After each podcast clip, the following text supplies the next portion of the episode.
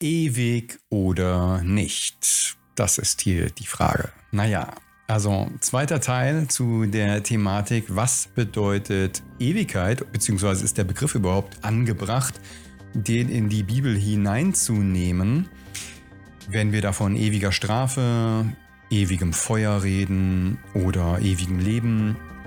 Wir haben beim letzten Mal aus dieser Reihe im ersten Teil über den Begriff schon gesprochen. Und hier geht es also weiter heute mit der Thematik, ja, wie ist das denn im Alten Testament gewesen? Was finden wir da halt zu den Begriffen Ewigkeit? Wie wurden die da verstanden und welche Kuriositäten sind da so zu finden? Der Faith.Science Podcast. Glaube und Wissenschaft außerhalb von Denkschablonen mit Jascha Schmitz.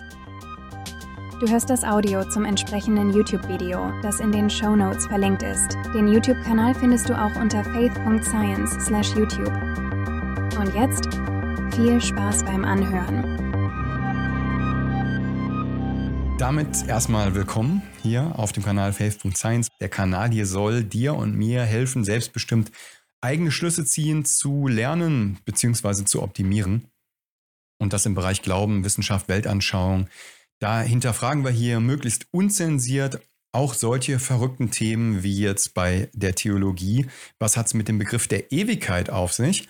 Und zwar dem griechischen Begriff Aion oder Aionios als Adjektiv oder dem hebräischen Begriff Olam, der in der Bibel vorkommt. Im ersten Teil, den verlinke ich hoffentlich hier oben, haben wir uns genau mit diesen Dingen schon beschäftigt und so ein bisschen Einblick ja in die Antike gewagt, wie nämlich die antiken Schreiber wie Aristoteles, Platon, Hippokrates und Co.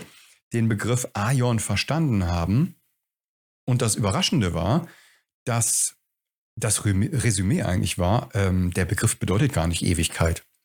Der be bedeutet lange Dauer, unbestimmte lange Dauer, aber zumindest in der griechischen Antike an keiner Stelle ewig. Wenn die Ewigkeit meinten, haben die ein bestimmtes Wort dazugesetzt.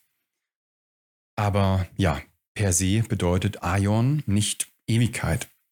Und dazu möchte ich nochmal hier was vorlesen aus dem Buch Aion Ionios von John Wesley Hanson, was wir letztes Mal auch schon genutzt haben.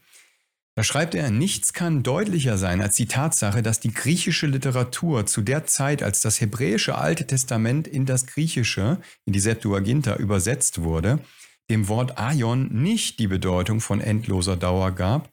Und es ist daher selbstverständlich, dass das Alte Testament das Wort im Sinne von unbestimmter Dauer verwenden muss. Andernfalls würden das Alte Testament seine Leser in die Irre führen. Also es geht um unbestimmte Dauer, nicht um unendliche Dauer bei diesem Wort Aion, Aionios, was die Übersetzer, die Griechen damals, ja, in ähm, akribischer Feinarbeit natürlich rausgearbeitet haben, dass sie gemerkt haben, dass das Wort Olam im Hebräischen am besten mit diesem griechischen Wort für unbestimmte Dauer übersetzt wird.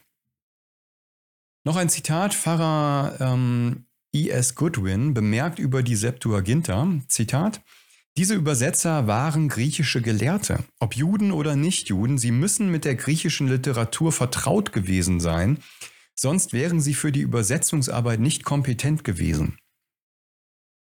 Beim Übersetzen verwendeten sie griechische Wörter im klassischen Sinne, wo immer sie konnten. Bei der Auswahl eines griechischen Wortes zur Darstellung eines hebräischen Wortes wählten sie eins, das im echten Griechisch eine allgemeine Bedeutung hatte, die dem Sinn, den sie im hebräischen Wort vermuteten, so nahe wie möglich kam. So übersetzt man halt, ne? Ist ja eigentlich logisch. Die 70 verwendeten einheitlich Aion oder Aionios, um das darzustellen, was sie im Hebräischen als Bedeutung verstanden. So einheitlich, dass man für alle Zwecke der vorliegenden Untersuchung sagen kann, dass sie dies immer taten. In der griechischen Sprache gibt es noch andere Begriffe, die Ewigkeit und ewig ausdrücken, außer Aion und Aionios, unabhängig davon, ob letztere diese Ideen überhaupt ausdrücken oder nicht.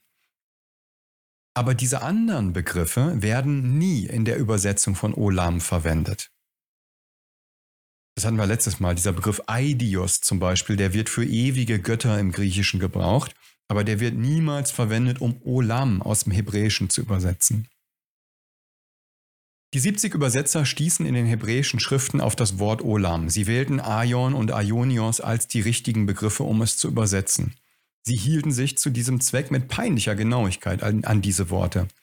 Daraus lässt sich schließen, dass sie der Meinung waren, dieser hebräische Begriff habe eine Bedeutung, die dieser griechischen Wörter im klassischen Griechisch so nahe kommt, wie es die Ausdrucksweisen der beiden Sprachen zulassen würde.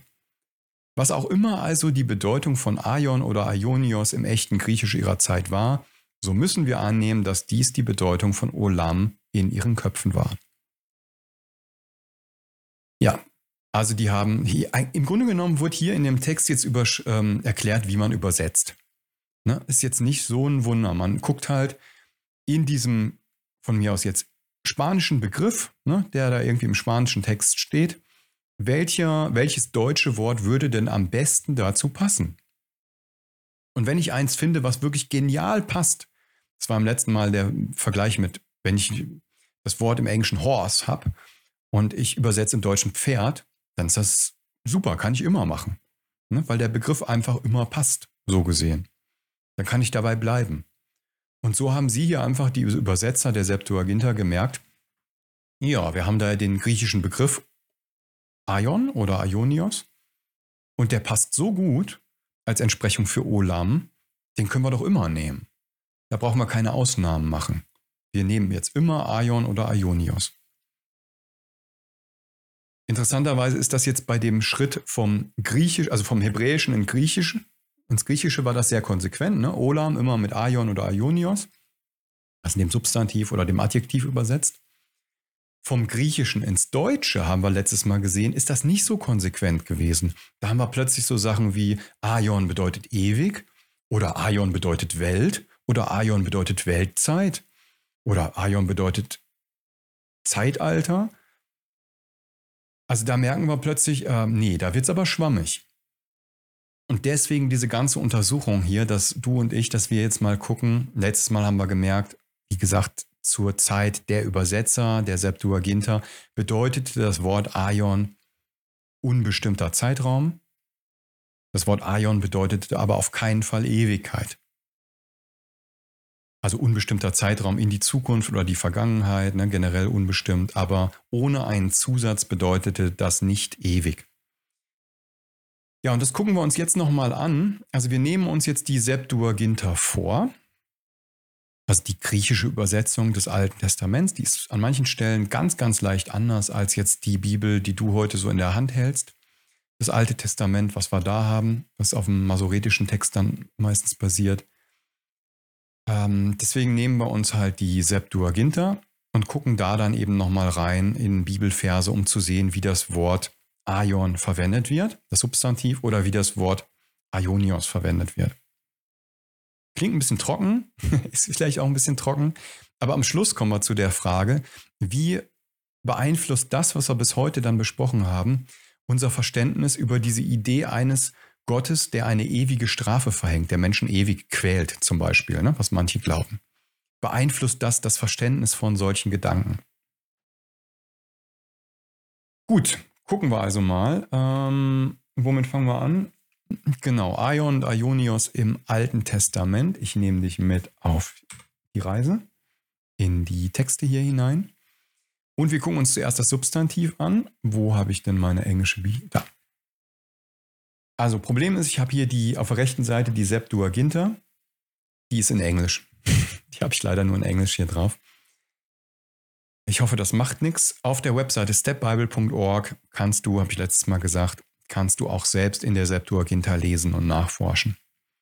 Weil Vorteil ist jetzt, ich kann hier jetzt unten den äh, Ausgangstext mit einblenden und genau. Ja, jetzt haben wir nämlich hier zum Beispiel Prediger 1, Vers 10. Ich lese das mal in der deutschen Bibel vor. Kann man von irgendetwas sagen, siehe, das ist neu. Längst schon war es in unbekannten Zeiten, die vor uns gewesen sind. Also hier unbekannte Zeiten. Gucken wir mal. Aha, ja, okay, das ist im Hebräischen das Wort Olam. Ne? Also das war in unbekannten Zeiten vor uns schon alles da. So schreibt hier der Salomo. Dann gucken wir in der Septuaginta. Da steht hier, it already happened in the ages that came before us. Also in den Zeitaltern, die vor uns kamen, ist hier in der englischen Übersetzung. Und im Griechischen steht hier unten konsequent Aion. Aion, dieser Begriff, den wir dann im Neuen Testament oft mit Ewigkeit haben, aber hier steht hier Zeitalter. Ne? Also unbekannte Zeiten im Hebräischen übersetzt mit Aion im Griechischen. Nächster Text. Psalm 25, Vers 6. Gedenke, o Herr, an deine Barmherzigkeit und an deine Gnade, die von Ewigkeit her sind. Olam wieder, ne? Und hier forever in der Septuaginta unten Aionos. Okay, einfach. Ne, schon ewig. Da könnte man jetzt auch sagen, naja gut, ne, das von, von Gott, die Gnade, naja gut, die Gnade und die Barmherzigkeit, sind die ewig? Waren die nötig, bevor sozusagen ein Abfall von Gott da war? Naja, das ist vielleicht lang, lang her, aber ähm, wäre so die Frage. Ne? Könnte man jetzt auch hier eine lange Dauer eigentlich gut einsetzen und nicht unser Konzept der Ewigkeit von heute. Muss gar nicht unbedingt sein. Psalm 119, Vers 52, wenn ich deine ewigen Ordnungen denke, an deine ewigen Ordnungen denke, o Jahwe, steht hier eigentlich, ne? so werde ich getröstet. Hier wieder ähm, ewig, Olam, steht man, sieht man hier unten schon, ne? Olam und da wieder Aionos. Genau ewige Ordnung Gottes. Ne? Also man merkt hier, okay, hier ist es mit Gott verbunden. Dann kann man auch im Grunde genommen von der Bedeutung her ruhig weitergehen. Ne? Das wäre jetzt nicht komplett falsch zu sagen, gut, Ewigkeit in die Vergangenheit. Aber bedeutet der Begriff, Begriff das immer? Deswegen gehen wir hier ein paar Texte durch. Also, ähm, Jesaja 64, Vers 4. Hier steht in der Mitte des Satzes, doch siehe, du wurdest zornig, weil wir Sünde begingen und lange Zeit darin geblieben waren. Also schreibt, steht hier, ähm, genau, ne? Gott wurde zornig, weil das Volk Sünde beging und lange Zeit darin geblieben war. Interessant. Das heißt ja jetzt nicht, die waren ja nicht ewig in Sünde gewesen. Das Volk existierte ja gar nicht in Ewigkeit rückwärts. Aber was steht wieder hier? Olam. Das steht wieder im hebräischen Olam. Also lange Zeit, eine lange Dauer, eine lange Epoche, so gesehen, waren sie in Sünde geblieben. Und das wieder konsequent übersetzt. Äh, wo haben wir es?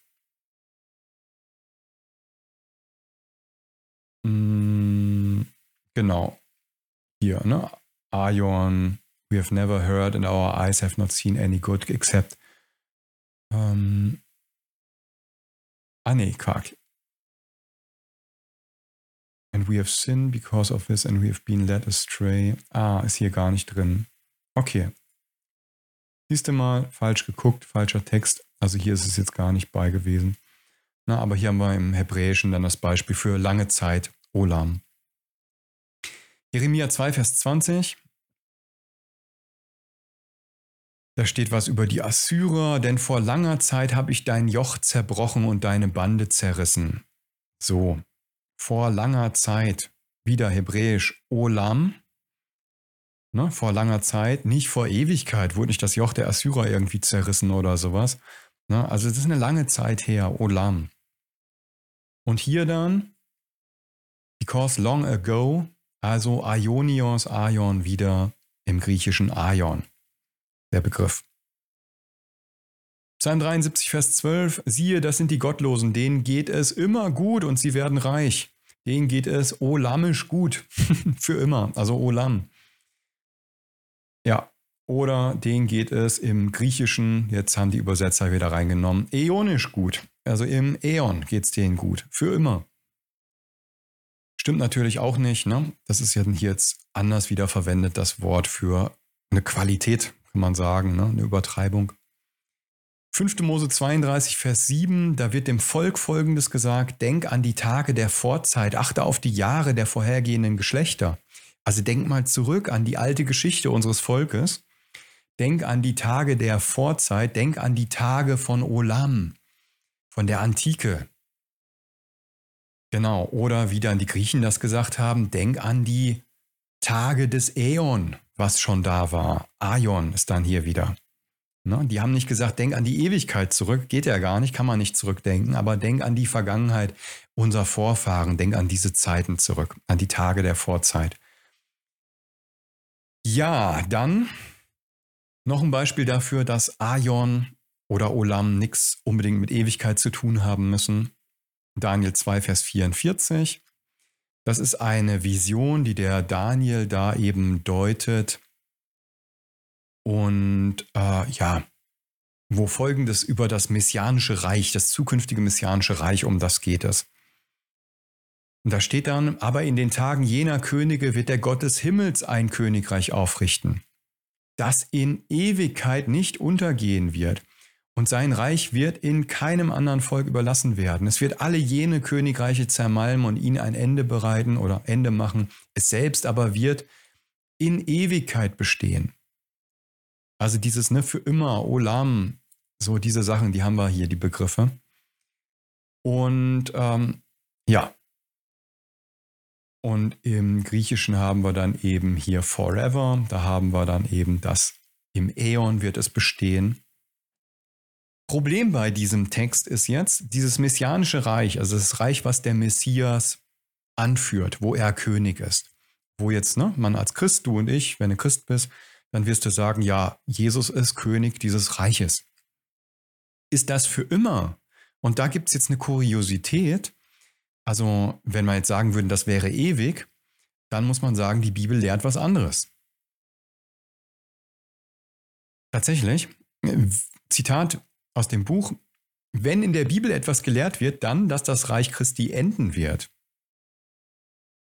Ja, in 1. Korinther 15, Vers 24 und 25 wird ausdrücklich und klar erklärt, dass Jesus das Reich an Gott den Vater abtreten wird, dass seine Herrschaft völlig aufhören wird. Gucken wir mal. 1. Korinther 15, Okay, ne, hier ist von Christus danach das Ende, wenn er das Reich Gott dem Vater übergeben wird, wenn er jede Herrschaft, Gewalt und Macht beseitigt hat. Denn er muss herrschen, bis er alle Feinde unter seine Füße gelegt hat. Hm. Als letzter Feind wird der Tod besiegt, denn alles hat er seinen Füßen unterworfen. Wenn es aber heißt, dass ihm alles unterworfen ist, so ist offenbar derjenige ausgenommen, der ihm alles unterworfen hat. Wenn ihm aber alles unterworfen sein wird, dann wird auch der Sohn sich selbst dem unterwerfen, der ihm alles unterworfen hat, damit Gott allen alles sei. Also hier ist im Grunde genommen der Gedanke drin, Jesus, dieses messianische Reich, das wird er übergeben. Das wird enden. Hier steht, er muss herrschen, bis alle Feinde unter seine Füße gelegt sind. Also da ist ein Herrschaftsziel des messianischen Reiches, was dann eigentlich erfüllt ist. Deswegen übergibt er seinem Vater das Reich. Ja, und das ist schon interessant. In Daniel 2, Vers 44 wurde gesagt, dass Herr reich ist für ewig. 1. Korinther wäre eigentlich so ein Widerspruch, wo gesagt wird, er gibt's ab. Aber der Widerspruch muss gar nicht sein. Wir haben gesagt oder jetzt an vielen Beispielen gesehen, dass dieses Wort Äon oder Aion eben gar nicht ewig bedeuten muss. Ne? Die Tage der Vorzeit oder seit langer Zeit war das Volk in Sünde. Das war nicht ewig gewesen. Langer Zeit war das Joch der Assyrer da. Das war nicht ewig oder vor langer Zeit wurde es zerbrochen und so. Ne? Genau. Oder noch was, 5. Mose 15, Vers 16 und 17, da ging es um äh, die Gesetze der damaligen Israeliten. Wenn ein Sklave freiwillig bei einer Familie bleiben wollte, obwohl er frei gewesen wäre, dann steht hier, also wenn er aber zu dir sagt, der Sklave, ich will nicht von dir wegziehen, weil er dich und dein Haus lieb hat und es ihm gut bei dir geht, so nimm einen Pfriem und durchbohre ihm sein Ohr an der Tür und er sei auf ewig dein Knecht und mit deiner Magd sollst du ebenso verfahren. Also hier ein bestimmtes Ritual, damit der Sklave sozusagen dann Teil des Hauses bleibt, der Familie.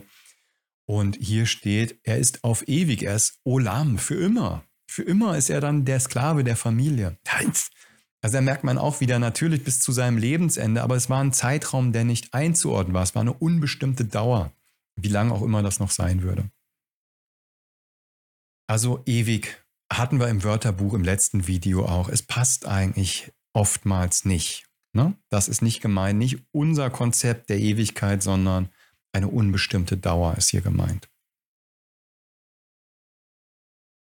Ja, das war der erste große Rutsch an Bibelversen. Wir nehmen noch einen zweiten mit rein und ich springe hier mal wieder auf die Step Bible. Warum?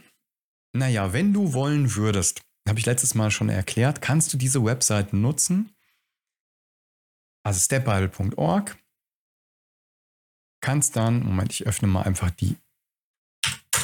So, so sieht die aus, wenn du so öffnest. Ne? Dann klickst du hier auf das erste Feld und suchst die Bibelübersetzung aus, die du haben möchtest. Also die englische ist vorab eingestellt. Ich schalte jetzt hier noch die deutsche Schlachter ein. Wo haben wir sie? Ja, von 1951 ist leider die, die neueste, neuere gibt es nicht. Oder? Nee.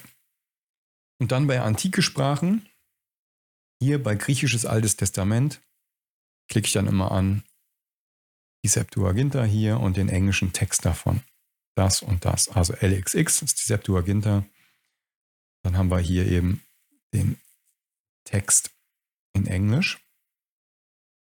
So, jetzt haben wir hier schon mal die vier Übersetzungen, die uns interessieren. Ne? Also Genesis 1, Vers 1 ist geöffnet. Sieht man das? Ja. soll ich noch ein Ticken größer machen? So vielleicht? Ne, so, so geht's nur. Also Genesis 1, Vers 1, englische Standard-Version, Bibel 1, deutsche Schlachter, Septuaginta, der englische Text dazu. Ja, und jetzt kannst du hier auf die Suche gehen und Aionios eingeben.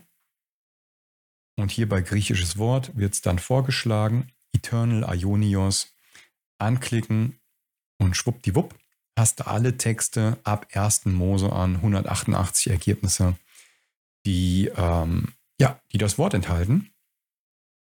Und da kannst du dich jetzt durchscrollen, ne? kannst halt durchgucken, wie das Wort verwendet wird. Ne? Wenn es auf Gott bezogen wird, dann wird es auch ne, logischerweise mit ewig übersetzt. Aber dann gibt es eben auch Sachen wie, ähm, ja, wenn man jetzt in Levitikus reingeht, 3 Vers 17, das haben wir hier, das ist die ewige Satzung für eure Geschlechter und alle euren Wohnorten, dass ihr weder Fett noch Blut essen sollt. Also das ist eine ewige Satzung für eure Geschlechter, dass sie weder Fett noch Blut essen sollten. Ja, das war also damals Teil des Gesetzes, was für das Volk Israel galt, als eine Satzung, naja, die erstmal sozusagen von unbestimmter Dauer in die Zukunft wies. Jetzt aus christlicher Sicht gilt das nicht mehr, ne? dieses Gesetz Mose und die ganzen Opfervorschriften. Das heißt, diese Satzung war sozusagen nicht ewig, sondern die war halt von unbestimmter Dauer in die Zukunft reichend. Also das ist damit gemeint gewesen. Genau, und so kannst du hier halt weiter gucken. Ich gehe mal wieder zurück zu Logos zu der Software, die ich so nutze. Und zeige dir noch zwei Texte oder zwei, drei, vier, fünf. Also hier haben wir nochmal Levitikus 16. Und es soll eine ewige, gültige Ordnung für euch sein. Ne? Also bestimmte ähm, Sachen am Sühnetag, die da eine Rolle spielten bei den Israeliten. Ist eben auch in dem Sinn nicht mehr ewig für uns jetzt maßgeblich. Ne? Es war eine unbestimmte Dauer. Job 22, Vers 15. Willst du den Wegen der Vorzeit befolg, befolgen, den Weg der Vorzeit befolgen, den Pfad, auf dem die Frevler einhergingen? Also der Weg der Vorzeit, der Pfad, auf dem die Frevler einhergingen, muss was sein, was in der Geschichte der Menschheit stattgefunden hat. Ne? Ja, und hier steht wieder im hebräischen Olam und das ist übersetzt hier mit eben Ionion, also mit diesem Adjektiv, einem ewigen Weg. Aber es war kein ewiger Weg, sondern ein ja, Weg in der Vergangenheit der Menschheitsgeschichte von einer bestimmten Dauer rückwirkend. Nicht ewig, ne? Genau. Ähm, Psalm 77, Vers 5 oder Vers 6 hier. Ich gedenke an die alte Zeit, an die Jahre der Urzeit, an die Jahre des Olam. Und hier steht eben im Griechischen dann wieder an die ionischen sozusagen Jahre. Der Psalmist wird sich nicht an eine Ewigkeit erinnern können, ne? sondern er gedachte an die Vorzeit, die alte Zeit, also das, was halt die frühere Vergangenheit der Menschen war, an die konnte er sich erinnern. Nicht an eine Ewigkeit oder eine Zeit vor der Zeit oder sowas. ein ganz markanter Text und das ist der vorletzte. Daniel 12, Vers 3. Genau. Und die Verständigen werden leuchten wie der Glanz der Himmelsausdehnung und die, welche die vielen zur Gerechtigkeit weisen, wie die Sterne immer und ewiglich. Aha, das ist jetzt interessant. Das ist nämlich im Hebräischen ist ein Zusatz. Also da ist hier immer Olam Vaed. Also da ist etwas zusammengefügt. Äh, da ist Olam nicht alleine, sondern ist halt eine Ergänzung noch dabei. Und das ist im Griechischen jetzt übersetzt. Gucken wir mal. Na, sie werden like stars of heaven, also wie Sterne vom Himmel, unto the era of the ages, bis zu der Ära der Zeitalter. Oder eben im Griechischen, was da eigentlich steht, bis zu dem Äon der Äonen. genau, also das ist das, was da eigentlich steht. Ne?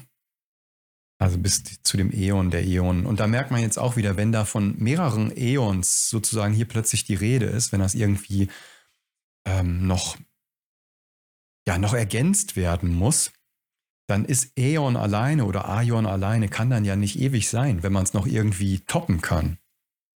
Dann geht das ja gar nicht. Das war der vorletzte Text, Jesaja 43, Vers 10. Eine andere Sache, da geht es um äh, das Land Edom oder die Nation Edom, die vernichtet werden sollte. Da steht dann über die Vernichtung Edoms, Tag und Nacht erlischt es nicht, also ein Feuer, was Edom vernichtet. Ewig wird sein Rauch aufsteigen und es wird öde liegen von Geschlecht zu Geschlecht und niemand wird mehr hindurchziehen ewiglich. Hier steht, Olam wird der Rauch aufsteigen. Also der Rauch steigt olamisch auf. da ist dieser Begriff auf unbestimmte Dauer in die Zukunft, könnte man jetzt wieder sagen. Wie ist es übersetzt im, ähm, in Jesaja? Ähm, genau, und da steht nämlich dann wieder hier, and it will never be extinguished Genau, es wird niemals ausgelöscht. Das haben wir jetzt hier, ne? Genau. Und da steht unten dann wieder, ne? Aion Kronos. Also äh, dieses, ja, dieses Wort wird hier auch wieder verwendet, ne? Und da muss man sich jetzt mal klar sein, der Rauch von der Zerstörung der Nation Edom, von den Feinden damals Israels, wenn du heute in der Region bist, wirst du nirgendwo da irgendwie einen Landstrich finden, wo immer noch Rauch aufsteigt ist Quatsch. Ne? Das ist nicht der Fall, dass da jetzt heute noch buchstäblich irgendwo der Rauch hochqualmt, sondern wir merken hier, okay, ne, der Rauch, der war zu sehen, der spielt natürlich eine Rolle, das war dann irgendwo äh, wichtig, aber es ist nicht in Vergessenheit geraten, könnte man sagen. Ne? Der Rauch steigt auf, es ist nicht in Vergessenheit geraten. Es ist nicht buchstäblich zu deuten, was wir hier haben. Das ist eben auch wichtig, das irgendwie im Kopf zu haben. Okay. Zitat aus dem Buch. Niemand kann das Alte Testament unvoreingenommen lesen und übersehen, dass das Wort eine große Bandbreite an Bedeutungen hat, die in etwa so viel mit der Dauer zu tun haben, wie das Wort groß mit der Größe. Ja, was meint er damit? Schreibt hier, der äonische Gott ist von ewiger Dauer, aber der äonische Rauch von Edom ist erloschen.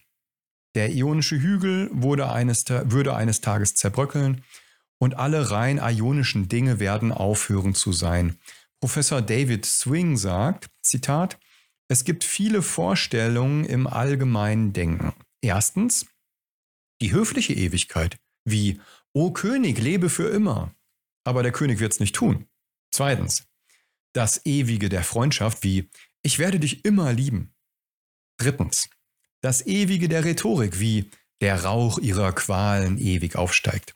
Viertens, das Ewige des Vergleichs, wie ein Geschlecht vergeht, das andere kommt, aber die Erde bleibt ewig. Professor Taylor Lewis sagt dazu noch, wo der Kontext es verlangt, wie bei Ich lebe ewig, das von Gott gesprochen wird, sagt er, dass es endlose Dauer bedeutet, denn es ist das Subjekt, auf das es angewendet wird, das dies erfordert und nicht irgendeine etymologische Notwendigkeit in dem Wort selbst. Ne, also wenn es auf Gott angewandt wird, weil Gott diese Eigenschaften hat und so, dann macht Sinn, ne, das Wort da dann so zu nutzen. Er fügt hinzu, dass Olam und Aion im Plural Zeitalter und Zeitalter von Zeitaltern zeigen, dass keines der Wörter für sich genommen die Ewigkeit bezeichnet. Okay, also das haben wir jetzt, glaube ich, sehr, sehr intensiv uns angesehen im Alten Testament. In, ja, in der Bedeutung, dass eben Olam, das hebräische Wort, oder Aion per se nicht ewig bedeuten muss. Wir müssen also aufpassen, wenn wir die Bibel lesen. Was ist da jetzt genau gemeint? Ne? Man könnte ja schnell sagen, ja, ich traue der Bibel nicht, weil da steht, dass der Rauch von Edom ewig aufsteigt, aber da steigt ja kein Rauch auf, also lügt die Bibel. Ist natürlich Unsinn, ist Blödsinn, ne? wenn man das so liest. Weil zum einen muss ich gucken, was bedeutet Aion oder Olam? Muss eben nicht ewig die beste Übersetzung sein. Und zum anderen muss ich den Kontext betrachten. In welchem Kontext wird es verwendet? Also welche Art? Das hatten wir gerade. Ne? Dieses Ich liebe dich für immer. Auf ewig. So. Also da merkt man auch, ja, das kann auch beeinflussen, wie ein Wort verstanden wird. Deswegen kommen wir jetzt nochmal zu dem Punkt, was diese Überlegungen über das Wort Aion über einen strafenden Gott aussagen. Und da möchte ich einfach nochmal zwei, drei Sachen hier ja auch vorlesen die das gut zusammenfassen und die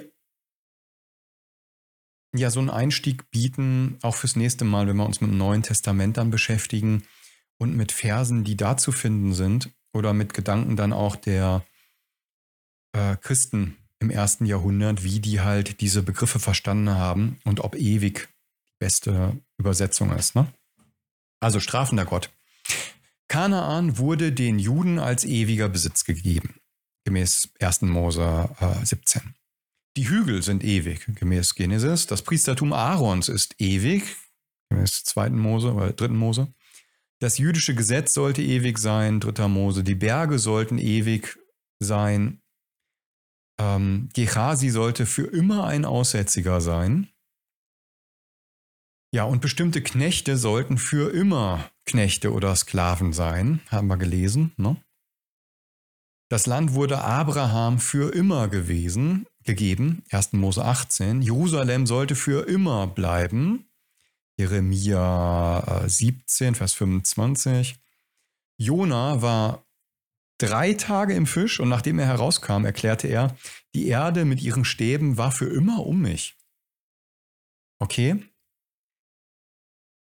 Niemand sollte für immer und ewig durch das Land Edom ziehen, gemäß Jesaja, und die Juden sollten für immer und ewig in ihrem Land wohnen, gemäß Jeremia 7, Vers 7.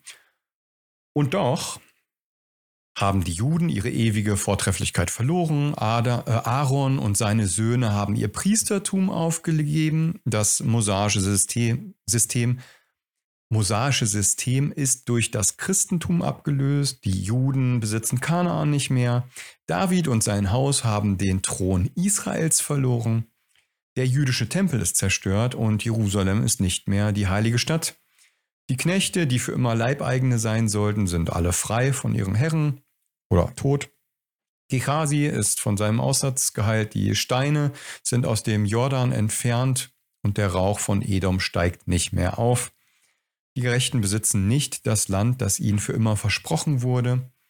Einige der Hügel und Berge sind gefallen und der Zahn der Zeit wird eines Tages den letzten von ihnen zu Staub zernagen. Das Feuer ist vom jüdischen Altar erloschen.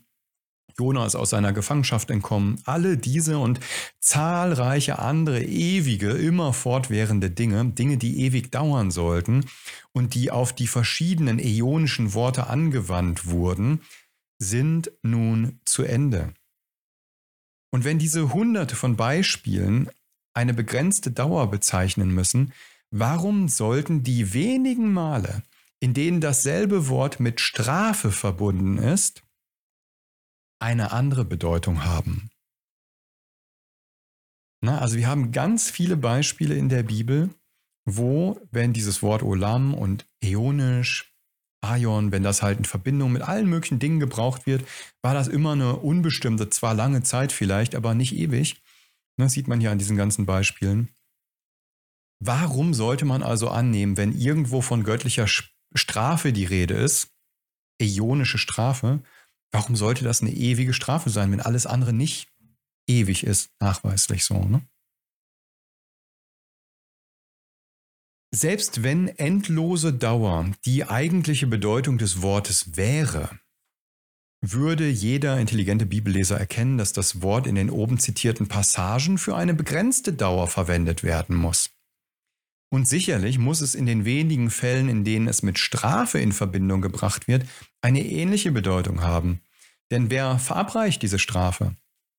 Nicht ein Ungeheuer, nicht ein unendlicher Teufel, sondern ein Gott der Liebe und der Barmherzigkeit und derselbe gesunde Menschenverstand, der uns verbieten würde, dem Wort die Bedeutung von endloser Dauer zu geben, wenn wir es in seiner wörtlichen Bedeutung auf etwas angewendet sehen, von dem wir wissen, dass es zu Ende ist, würde uns verbieten, ihm diese Bedeutung zu geben, wenn es auf das Handeln eines unendlichen Vaters mit einem irrenden und geliebten Kind angewandt wird.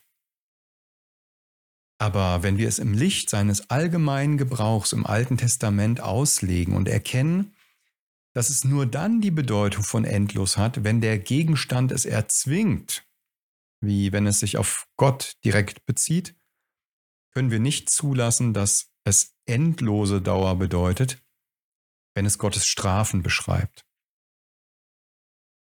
Ja, macht eigentlich Sinn, ne?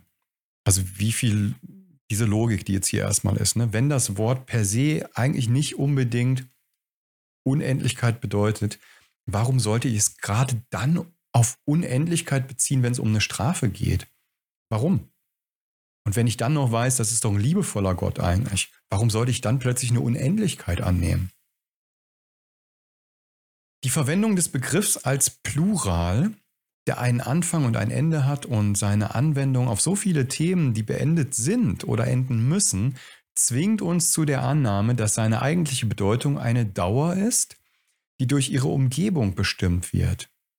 Wie Alex Campbell, Scarlett Stewart, Dr. Taylor, Schleusner und so weiter und andere erklärt haben, dass seine eigentliche Bedeutung, Zitat, durch die Person oder Dinge, von denen gesprochen wird und den Umfang der Themen bestimmt wird. Und wenn das Wort seine Bedeutung von dem Gegenstand ableitet, mit dem es verbunden ist, muss es sicherlich eine begrenzte Dauer bezeichnen, wenn es sich auf die Strafen bezieht, die ein barmherziger Vater seinen schwachen und irrenden Kindern auferlegt. Insbesondere, wenn wir, äh, wenn, wie wir im neutestamentlichen Gebrauch des Wortes sehen werden, diese Strafe mit einem Begriff beschrieben wird, der züchtigen, korrigieren oder zurechtschneiden bedeutet. Also, da geht er jetzt noch drauf ein, sagt so, wie viel mehr sollte man eine begrenzte Dauer annehmen, wenn man das Wort, was mit Strafe verwendet wird im Neuen Testament, wenn man das noch untersucht, merkt man nämlich, das Wort ist nicht einfach nur eine Strafe, um irgendwie jemandem zu schaden oder sowas, sondern es geht um einen Begriff, der etwas Korrigierendes vorhat. Also ich möchte jemandem helfen, sich zu korrigieren, etwas, ja, wie hier einen Zurechtschneiden. Ne? Also ist ja eigentlich eine, eine gute Sache, die man dann macht, eine Korrektur. Das ist ein Einblick in die Auswirkungen, die es hat, wenn man sich mit dem Wort Äon, Aion, Aionios ähm, oder jetzt Olam, dem hebräischen Wort, wenn man sich damit auseinandersetzt und merkt, nee, das ist nicht so einfach mit der Ewigkeit zu übersetzen.